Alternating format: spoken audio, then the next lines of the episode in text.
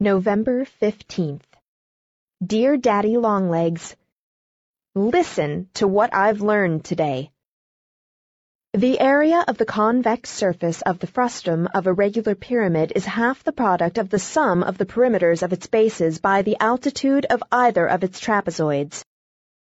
It doesn't sound true, but it is. I can prove it. You've never heard about my clothes, have you, Daddy?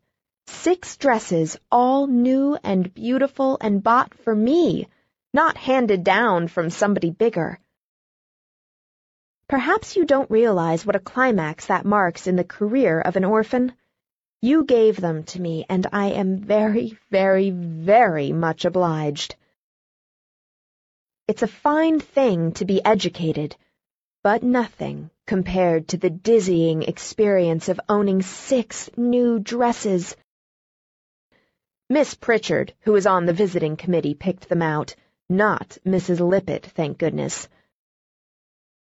I have an evening dress, pink mull over silk, I'm perfectly beautiful in that, and a blue church dress, and a dinner dress of red veiling with oriental trimming, makes me look like a gypsy, and another of rose-colored challis, and a gray street suit, and an everyday dress for classes.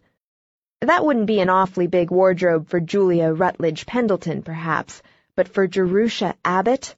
Oh, my! I suppose you're thinking now what a frivolous, shallow little beast she is, and what a waste of money to educate a girl. But, Daddy, if you'd been dressed in checked ginghams all your life, you'd appreciate how I feel. And when I started to the high school, I entered upon another period even worse than the checked ginghams. The poor box. You can't know how I dreaded appearing in school in those miserable poor box dresses. I was perfectly sure to be put down in class next to the girl who first owned my dress, and she would whisper and giggle and point it out to the others. The bitterness of wearing your enemy's cast-off clothes eats into your soul. If I wore silk stockings for the rest of my life, I don't believe I could obliterate the scar.